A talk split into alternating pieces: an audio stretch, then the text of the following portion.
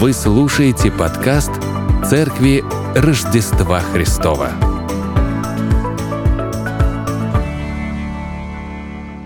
Многие из вас хорошо знакомы с темой штрафов на дороге, да?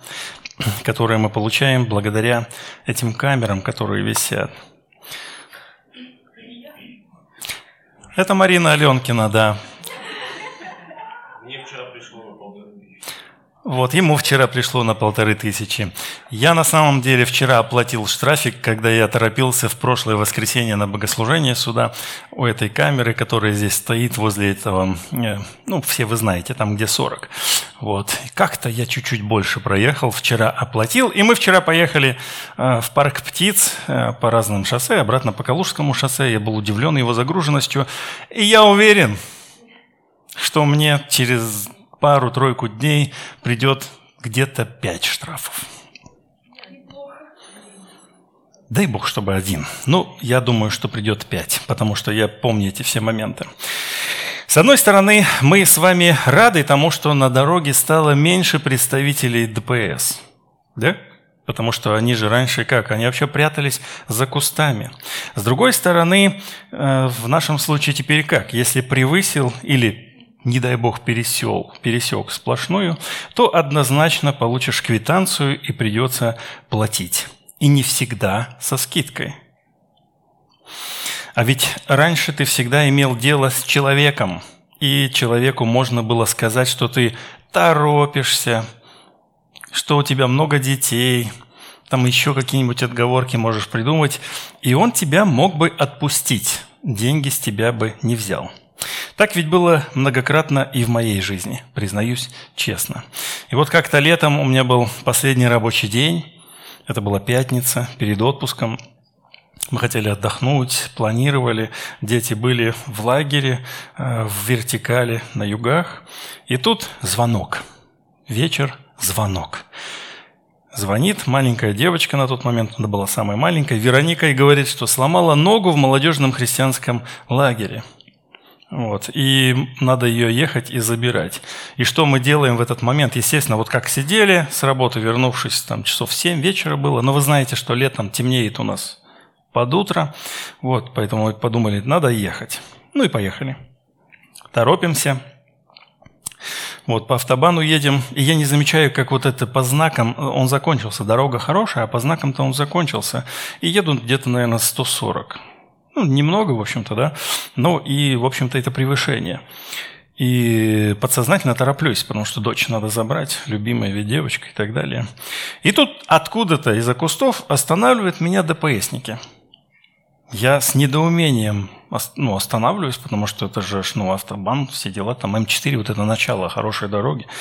Вот спрашиваю, а я разве что-то нарушил? Они говорят, ну, Вообще-то да. И называют меня там за 140, и, а типа надо только 90. И я такой, и я задумался. А я задумался, как ты погрустнел. Даже вообще не о деньгах погрустнел. И думаю, это же как я ну, ехал, что потерял вот эту вот реальность, где, как, вот все это закончилось, думаю, не, надо собраться как-то. И, видимо, мое, мои непонятные переживания были на лице, и ДПСник говорит, а что это вы? Вот как-то вдруг он спрашивает, а что это вы? Я говорю, да я не понял, как-то, видимо, задумался просто. И так сам себе. Он говорит, а о чем задумались? Я говорю, ну вот, еду, задумался, дочь э, ногу, э, похоже, ну, не похоже, а сломала, нужно ехать забирать. И он э, возвращает все мои документы и говорит, осторожней на дороге. Ну и мы поехали дальше. А ведь с камерой такой диалог невозможен. Она нелицеприятная. К чему это я? К тому, что наш отрывок, к изучению которого мы сегодня приступаем, начинается на один стих раньше. Мы слушали о нем в предыдущей проповеди. Давайте я его зачитаю. «Ибо нет лицеприятия у Бога». Без этого стиха нам будет непонятен наш отрывок. Давайте зачитаем его. А, если вы откроете ну, свои Библии, если вы их откроете даже в телефонах, а лучше бумажные, да, то вы будете следить за этим отрывком на постоянной основе, отрывок, отрывок наш с 12 по 16 стих, и тогда вы сможете, ну, якориться в нем, потому что я буду постоянно куда-то мне будет уводить в сторону, я буду вам цитировать и другие отрывки, но если вы будете перед глазами иметь а, основной текст а, сегодняшней проповеди, то вам будет проще понять то, о чем я буду говорить. Итак, те, которые, не имея закона, согрешили, вне закона и погибнут. А те, которые под законом согрешили, по закону осудятся. Потому что не слушатели закона праведны пред Богом, но исполнители закона оправданы будут. Ибо когда язычники, не имеющие закона, по природе законное делают, то не имея закона, они сами себе закон. Они показывают, что дело закона у них написано в сердцах, о чем свидетельствует совесть их и мысли их, то обвиняющие, то оправдывающие одна другую. В день, когда по благовествованию моему Бог будет судить тайные дела человеков через Иисуса Христа. Итак, нет лицеприятия у Бога. Те, которые, не имея закона, согрешили вне закона и погибнут, а те, которые под законом согрешили, по закону осудятся. Подождите. А как же особая роль Израиля? Согласно представлениям иудеев, они будут судить народы. О чем тут пишет Павел? Давайте внимательно посмотрим на отрывок, в котором отчетливо просматривается параллелизм, такая риторическая фигура, которую очень часто автор Нового Завета использует. Посмотрите сюда. Те, кто согрешил вне закона, погибнут вне закона. Те, кто согрешил под законом, будут судимы по закону. И тут бросается в глаза, что те, кто вне закона, те погибнут. А те, кто имеют закон, то есть иудеи, будут судимы. И вот наши переводы в один голос предрекают осуждение – да, то есть тот будет осужден. Почитайте, откройте свой отрывок, который вы сейчас перед глазами имеете. Но согласитесь, если тебя судят, ведь это же еще не факт, что ты будешь осужден. И поэтому новый русский перевод дает отличный от других перевод. «Будут судимы». Он хороший перевод, да. Однако нам стоит согласиться с тем, что суд будет иметь негативные последствия, и они будут осуждены. Об этом говорит и контекст, и риторическая фигура, которую мы с вами видим, этот параллелизм, который подчеркивает, что первая строка и вторая строка, собственно, суть одно. Погибнуть и быть судимым у них один смысл. Поэтому перевод «осудятся» или «будут осуждены», он оправдан. Давайте представим себя на месте слушателя из иудеев. Да, он кивает головой в ответ на слова «Те, кто согрешил вне закона, вне закона и погибнут». Да, да и аминь. Они все погибнут. Но дальше они слышат следующую часть того, что пишет Павел. А те, которые под законом согрешили, по закону осудятся. И тут растет недоумение. Как так? Как говорится, а нас-то за что? И Павел оставляет своего слушателя в таком вот состоянии недоумения на, еще на какое-то время, и он позже вернется к этому отрывку в третьей главе, в 23 стихе, подводя общий знаменатель, потому что все согрешили и лишены славы Божьей. А пока он дает осмыслить слушающему иудею то, что и он попадет на суд – от мысли, что судить будет он сам, ему необходимо начать привыкать к мысли, что на суд в качестве ответчика придется ему все же также явиться. И в следующих стихах он будет подробнее об этом говорить. Э, к примеру, уже даже в следующем отрывке, в следующей проповеди будем слышать э, и читать отрывок. «Обрезание полезно, если исполняешь закон». А если ты преступник закона, то обрезание твое стало не обрезанием. Вот такой диалог апостол Павел ведет с иудеем. И под этими размышлениями о преимуществах и недостатках быть иудеем он подведет итог жирной чертой, потому что все согрешили и лишены славы Божьей. Получается так, что все согрешили и все погибнут, или кто-то все же спасется. Мы читаем следующий 13 стих, «Потому что не слушатели закона праведны будут, не слушатели закона праведны пред Богом, но исполнители закона оправданы будут». С высоты наших, с высоты наших лет может показаться, что одно только вот это «слушатели» уже имеет негативный смысл. Ну, вы слушатели, и все уже плохо. Да и как мы относимся к тем, кто не читает Библию, а слушает ее?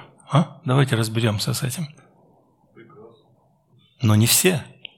Есть среди нас те, кто осуждает тех, кто слушает Библию. Да? А на самом деле исторические э, свидетельства говорят о том, что э, слушание это было частью жизни, частью богослужения э, иудея. И он проводил э, субботний день в синагоге, и он слушал. Давайте почитаем свидетельство Филона в добродетельном человеке. Э, просто послушайте. «Ибо тот день был отделен, чтобы светить его.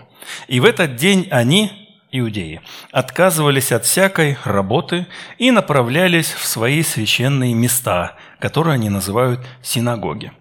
Там они рассаживались в ряды согласно своему возрасту, молодые перед старшими, и сидели они прилично, как подобает случаю, внимательно слушая. Затем один из них берет книги и читает вслух, а другой с особой способностью выходит вперед и объясняет то, что непонятно.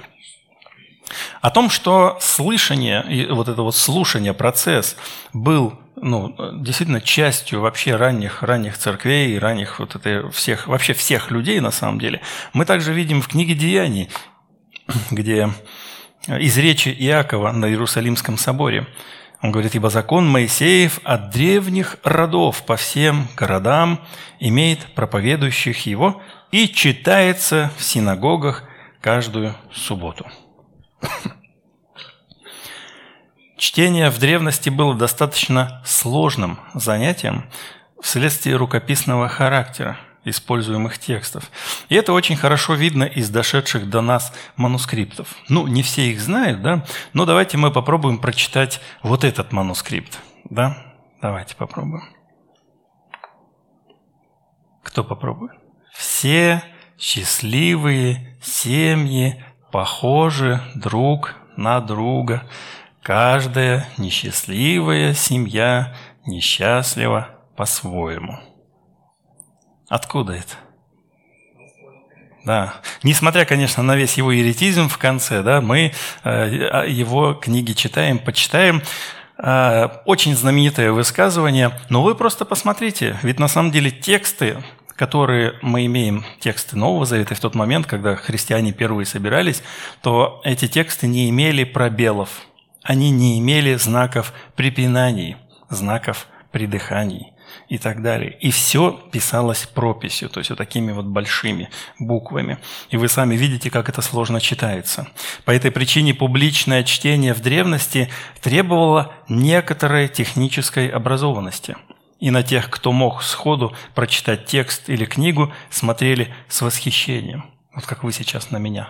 Видели, как я смог прочитать этот текст, а? Вот так же на, ран... на тех, кто э, умел читать в ранней церкви, точно так же смотрели с восхищением, снизу вверх.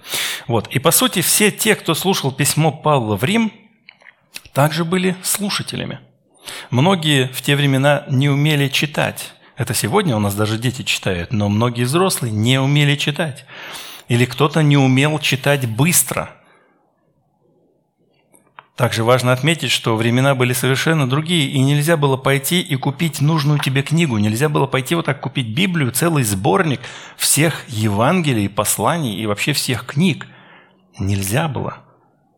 И, и, и в церквях хранились письма, переписывались. Для чего? Для того, чтобы назидать друг друга. церковь назидалась с тех маленьких отрывков, которые они собирали. И уж тем более нельзя э, закачать на мобильное устройство было, как это делаем мы сейчас. Закачиваем на мобильное устройство тот или иной перевод. Итак, слышать это хорошо и правильно. Приходить на собрание и слушать – это все верно, но необходимо исполнять то, что слушаешь. Здесь Павел использует существу, э, существительное от глагола «делать». Существует глагол «делать», и вот он говорит, блаж... Э, необходимо быть делателем да, закона, то есть ну, исполнители закона. Оправданы будут исполнители закона. А мне нравится слово «делатель». Мне даже кажется, что вот это вот, оно подчеркивает твою активную позицию. Не просто ты исполнитель, а ты прям ну, не работяжка, такой делатель, который просто берет вот так рукава, закатывает и просто делает. Надо помыть, взял, помыл пол, какие проблемы. То есть ничего, что я там в костюме снял костюм, сделал все свои дела там. Э, это делатель. Исполнитель чуть-чуть не так, конечно, звучит, но мне нравится делатель, поэтому предлагаю делатель закона.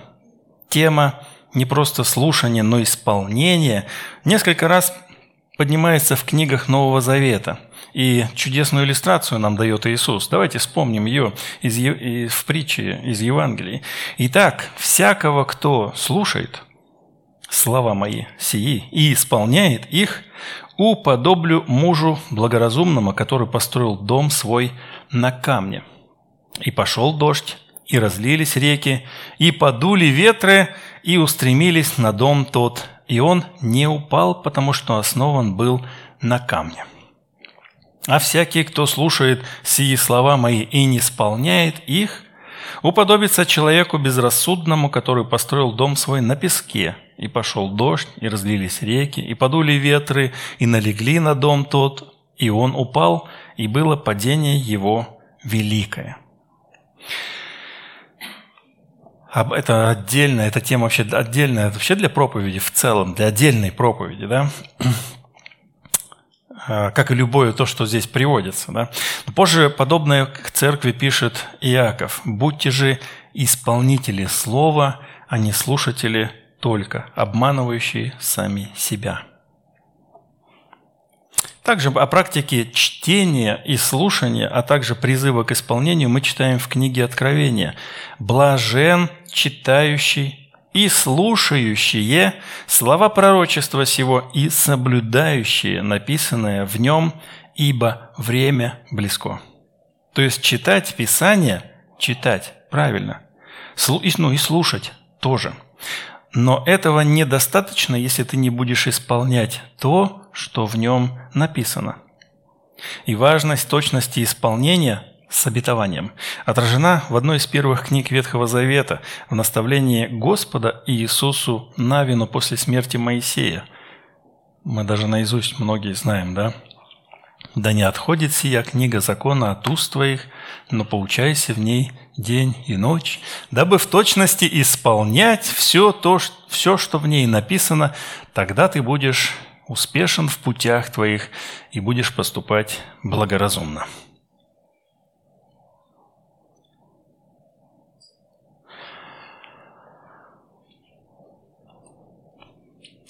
Далее нам есть смысл говорить о праведных и неправедных.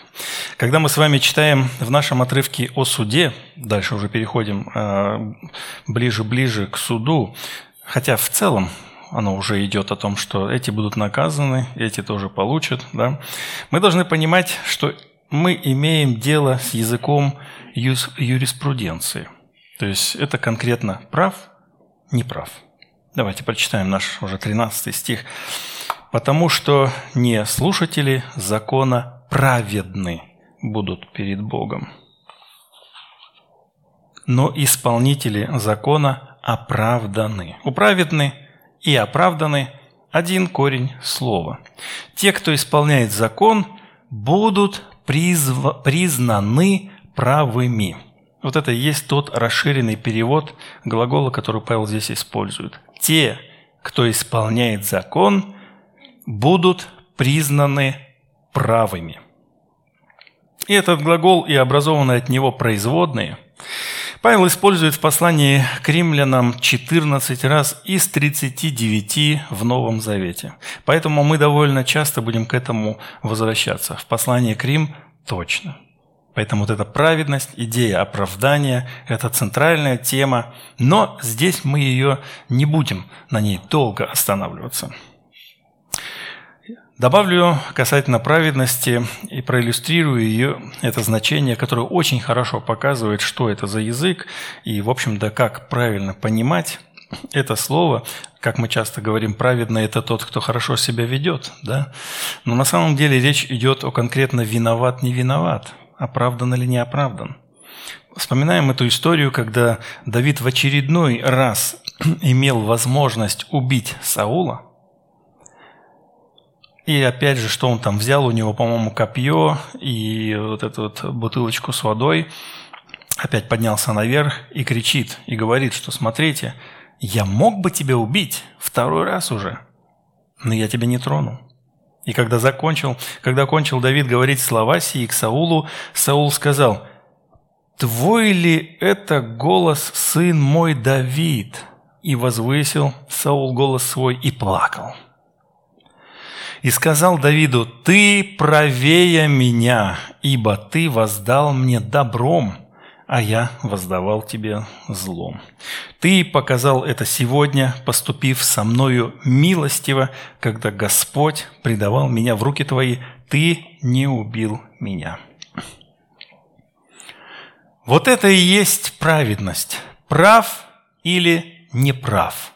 Мы с вами с детства имеем вот э, с этим соприкосновение, когда ты что-то делаешь, и вдруг тебя обвиняют в том, чего ты не делал. И ты говоришь, я этого не делал. И наступает суд, который разбираются родители, и если у них все получается, то они признают тебя правым, а кого-то неправым. Да? И хорошо, когда тебя находят правым, что ты не виноват, что не ты, оказывается, это был. А что же значит исполнить закон? Как это понимать правильно? Вот еще в IV веке, называющий себя амвросиастом, влиятельный христианский писатель так выразился. Прям давайте прочитаем. Павел говорит так, потому что праведны не те, кто слушает закон, но кто верит во Христа, которого этот закон обещал. Вот он какой поворот. Ученики же Христа, давайте вспоминать здесь сразу же, что такое исполнить закон? Это верить во Христа. И ученики, э, которых он, которые первые-первые соприкоснулись с Иисусом, что они сказали? Давайте послушаем. Филипп находит Нафанаила и говорит ему, «Мы нашли того, о котором писали Моисей в законе и пророки, Иисуса, сына Иосифа из Назарета». Исполнить закон – это значит верить в того, о котором, о ком этот закон повествовал вообще. И эту мысль Павел будет развивать далее в своем послании, но уже сейчас будет уместно ее прочитать. Смотрите, потому что конец закона – Христос, к праведности всякого верующего. Моисей пишет о праведности от закона, исполнивший его человек жив будет им – вот оно, исполнение закона. Дальше мы это, мы когда будем к 10 главе подходить, не через один месяц, да, через долгое время, но мы об этом еще раз поговорим. Но забегая вперед, мы должны рассмотреть тоже это слово. Э, конец закона и вот этот телос, это некая задача или цель или завершение. То есть это слово может указывать на Христа как цель закона, то есть к Нему все шло, либо она может указывать на, на, на то, что все в мире осуществляется в соответствии с заранее предопределенной Богом целью, и эта цель была выражена в законе, и она же опять же о Христе. Неважно, хоть так, хоть так, но Христос является завершением закона, хоть временной, то есть закончился закон, хоть тем причиной, ради которого закон в принципе был создан. Итак, исполнить закон это значит верить в Иисуса Христа. И тем, кто верует, он пишет, апостол Павел пишет, э, начиная уже дальше с восьмой главы. И опять же, я немножко вперед забегаю, но это важно уже сделать сейчас, как бы некие такие маркировочку делаю, куда мы пойдем, о чем мы будем дальше говорить. Апостол Павел пишет, пишет, пишет с первого стиха восьмой главы. «Итак, ныне нет никакого осуждения тем, которые во Христе Иисусе живут не по плоти, но по духу». То есть мы сейчас с вами читаем о суде, но чуть-чуть позже – он будет говорить, что никакого осуждения нет тем, кто во Христе Иисусе. И когда мы с вами будем изучать уже эти последующие главы, 10 глава, то обязательно нужно будет уделить особое внимание этой изысканной экзегезе э, апостола Павла Второзакония 30 главы. То есть, когда мы с вами к этому подойдем, мы с вами почитаем 30 главу Второзакония, какая она есть, и после этого вот этот отрывок с 6 по 10. Сейчас я не могу удержаться, обязательно мы тоже должны прочитать. И вот это есть интерпретация Павла. Как я сейчас интерпретирую его слова, он интерпретирует Второзаконие всю главу. А праведность от веры так говорит. «Не говори в сердце твоем, кто взойдет на небо, то есть Христа свести. Или кто сойдет в бездну, то есть Христа из мертвых возвести. Но что говорит Писание? Близко к тебе слово в устах твоих и в сердце твоем, то есть слово веры, которое проповедуем. Ибо если устами твоими будешь исповедовать Иисуса Господом и сердцем твоим веровать, что Бог воскресил Его из мертвых, то спасешься потому что сердцем веруют к праведности, а устами исповедуют ко спасению. Итак, исполнить закон – это значит верить в Иисуса Христа и исповедовать Его своим Господом. Но у нас с вами есть еще несколько стихов в этом отрывке. И обычно мы с вами совершенно неправильно их понимаем. Вот это 14-15 стих – Давайте прочитаем. «Ибо когда язычники, не имеющие закона, по природе законное делают, то, не имея закон, они сами себе закон. Они показывают, что дело закона у них написано в сердцах, о чем свидетельствует совесть их и мысли их, то обвиняющие, то оправдывающие одна другую. Всеми или большинством, ошибочно делается вывод, что язычники могут спастись посредством своей совести и правильных поступков. Нам кажется, что этот отрывок именно об этом и говорит. Однако такое толкование не соответствует ни духу Писания, ни посланию к римлянам в частности. Спасение возможно только посредством Иисуса Мессии точно нельзя поведением или моралью оправдаться. Это все жалкие попытки, и об этом мы много раз говорим, что все это бессмысленно. Что же видим мы здесь? Почему мы так неправильно понимаем? Мы здесь видим, как Павел продолжает свою дискуссию с неким языческим моралистом. То есть он ведет дискуссию с иудеем, с языческим моралистом, к которому он уже обратился несколько раньше, в начале этой главы. Вспоминайте, он к нему именно обращался. «Итак, не извинителен ты, всякий человек, судящий другого, ибо тем же судом, каким судишь другого, осуждаешь себя, потому что, судя другого, делаешь тоже». Здесь, вот в этом отрывке, который мы с вами видим на экране, 14-15 стих, Павел описывает процесс того, каким путем его оппоненты, моралисты, стойки оценивали свои действия. Это совесть, это мысли, это внутренний закон и природа.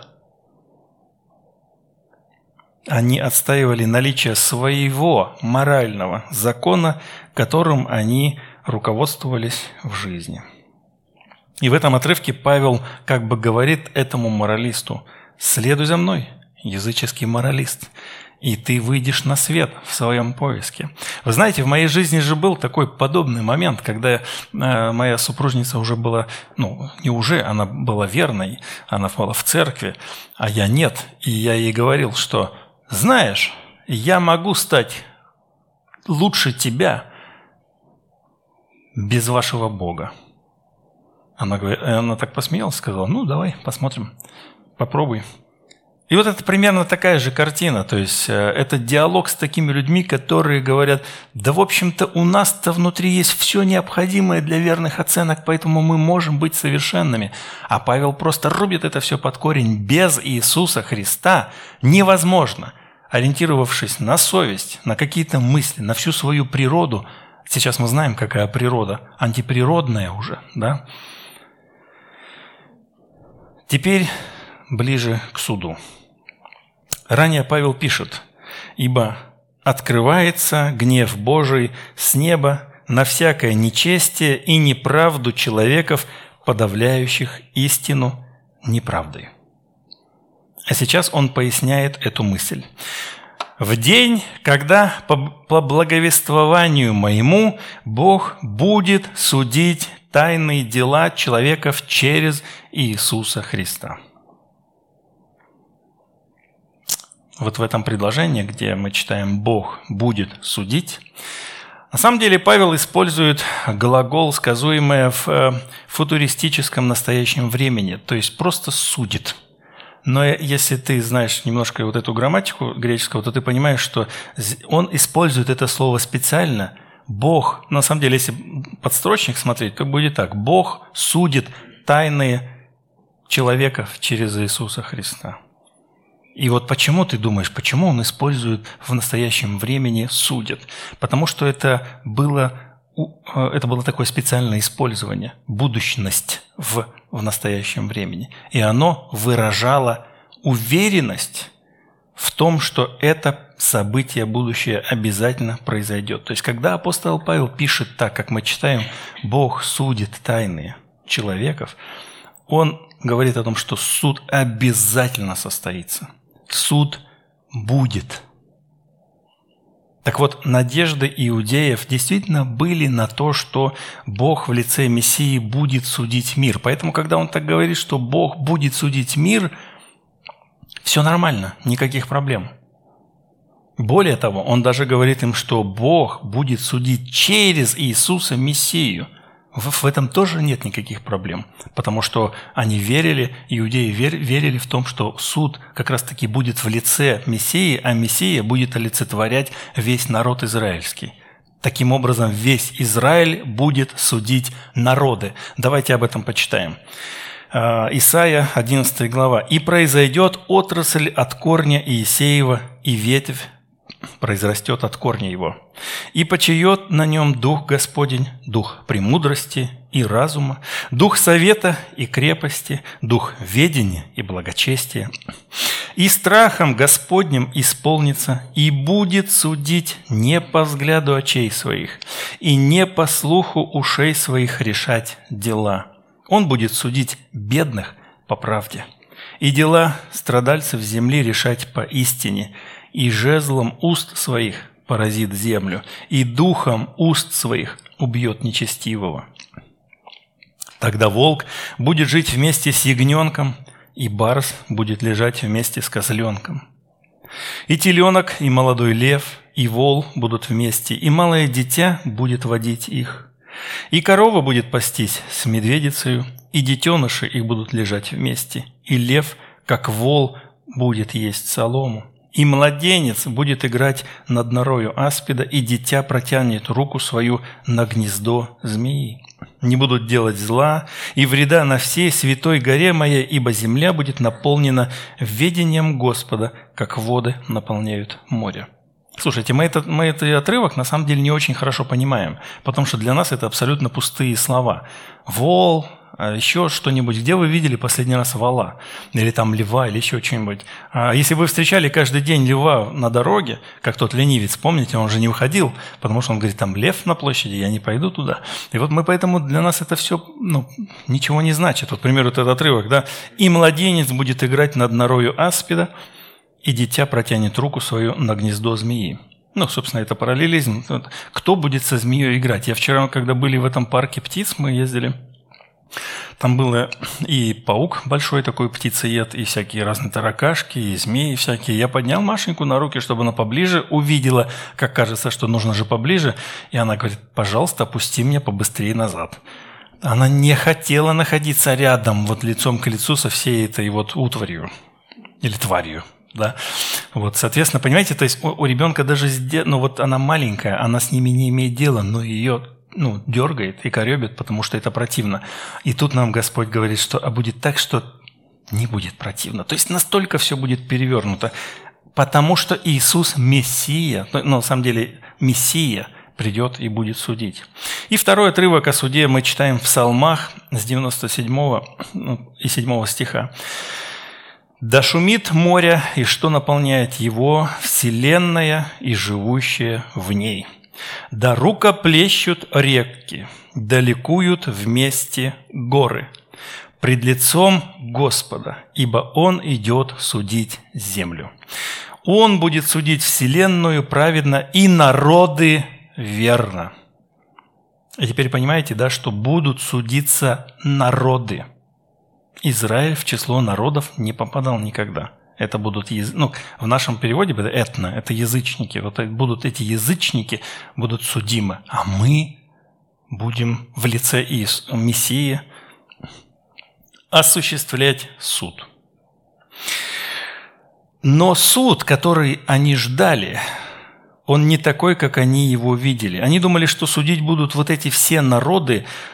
По сути, они думали, что, как я вам сказал, что в лице Мессии они будут судить. Но тут Павел утверждает, что суд будет для всех, в том числе и для самих иудеев. Это отрезвляющее. Отрезвляющее это также и для нас, верующих. Почему? Потому что мы с вами тоже думаем, что мы на суд не вернемся, не, не явимся. Да? А давайте мы несколько отрывков прочитаем об этом, чтобы мы не думали неверно о себе. Да? Апостол Павел в этом же послании дальше будет писать. А ты что осуждаешь брата твоего? Или ты что унижаешь брата твоего? Все мы предстанем на суд Христов. Все мы предстанем. Понимаете, почему здесь утвердительное и уверенное в том, что суд будет. Бог будет судить мир. Ибо всем нам должно явиться пред судилище Христова – чтобы каждому получить соответственно тому, что он делал, живя в теле, доброе или худое. Или еще, «Посему не судите никак прежде времени, пока не придет Господь, который и осветит скрытое во мраке, и обнаружит сердечные намерения, и тогда каждому будет похвала от Бога». Мы с вами не должны думать, что если мы во Христе, то мы в домике. Знаете эту игру в детстве? Ап, я в домике. Опасность миновала. Ко мне не надо, нельзя прикасаться. Я в домике. Нет, это не так. Подробнее об этом э, нет сейчас времени говорить, конечно, но мы должны понимать, что все, что мы сейчас говорим или делаем, это все будет представлено на суд Христов. Все мысли, все слова, все дела, которые, возможно, мы сейчас пытаемся скрыть, все будет выявлено во свете суда. Ведь мы читаем о том, что будет, в том отрывке мы читаем, что Бог будет судить тайные дела человеков, скрытые дела человеков. Нам свойственно жить так, как будто о наших делах и словах никто никогда не узнает. Однако мы не только здесь у Павла об этом читаем, но и в Евангелиях. Помните такие слова? «Итак, не бойтесь их, ибо нет ничего сокровенного, что не открылось бы». И тайного, то же самое здесь, Крюптон, что не было бы узнано. И не только в Ветхом Завете мы читаем об этом. На самом деле, эта идея очень древняя. Эта идея э, читается еще в, у Екклесиаста.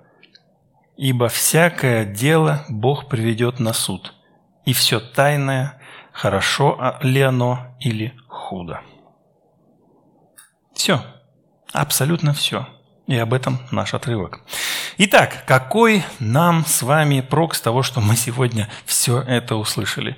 С чем же нам уйти домой и как прожить эту неделю? Давайте подведем итог сказанному.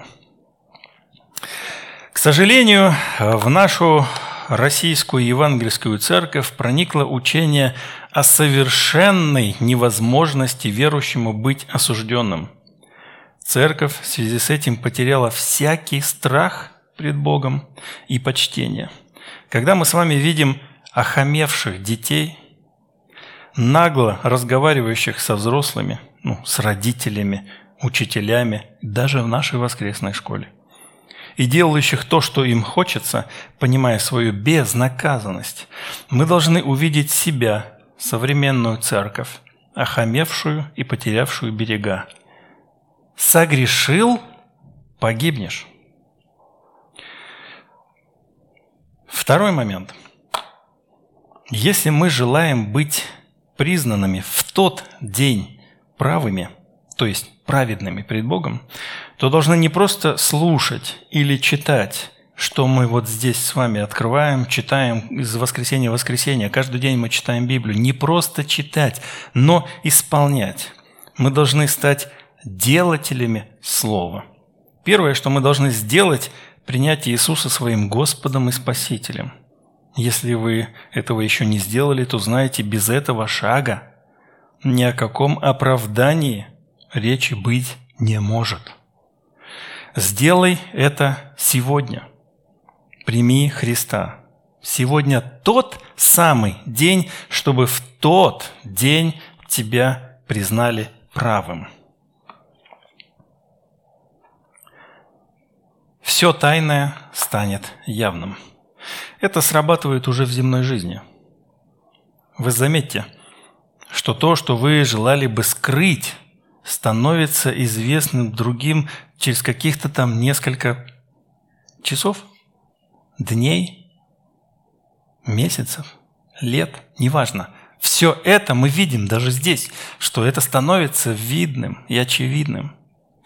Поэтому любое, что вы говорите кому-либо или пишете в сообщении в электронном, должно быть легким для обнародования. Ну, то есть, представьте, что это уже читают все.